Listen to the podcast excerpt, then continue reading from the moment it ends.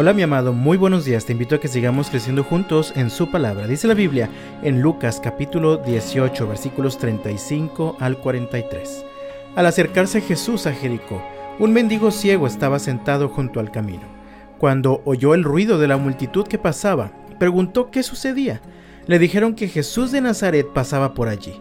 Entonces comenzó a gritar, Jesús, hijo de David, ten compasión de mí. Cállate, le gritaba la gente que estaba más adelante. Sin embargo, él gritó aún más fuerte, Hijo de David, ten compasión de mí. Cuando Jesús lo oyó, se detuvo y ordenó que le trajeran al hombre. Al acercarse el ciego, Jesús le preguntó, ¿qué quieres que haga por ti? Señor, le dijo, quiero ver. Jesús le dijo, bien, recibe la vista, tu fe te ha sanado. Al instante el hombre pudo ver y siguió a Jesús mientras alababa a Dios, y todos los que lo vieron también alabaron a Dios. Este hombre ciego se la pasaba mendigando por las calles hasta que Jesús pasó por donde él estaba. Vemos tres principios que nos enseñan cómo debemos orar. El primero de ellos es ora más fuerte que tus problemas.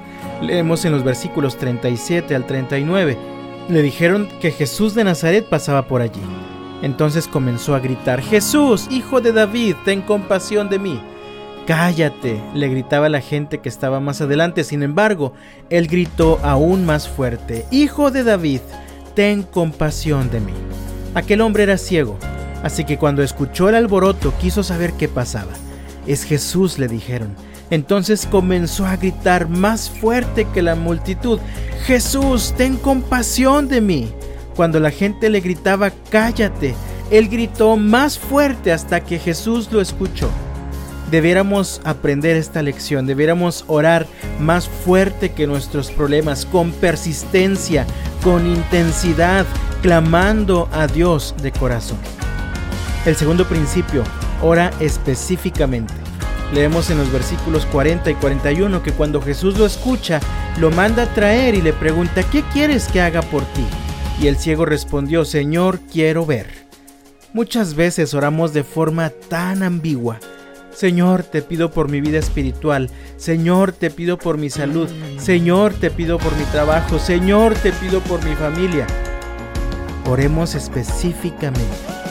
Este hombre dijo exactamente lo que quería. Le dijo, Señor, quiero ver.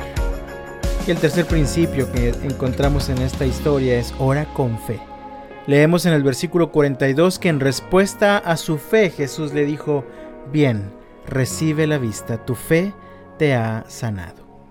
Jesús dijo en Mateo capítulo 21 versículo 22, ustedes pueden orar por cualquier cosa y si tienen fe, la recibirán.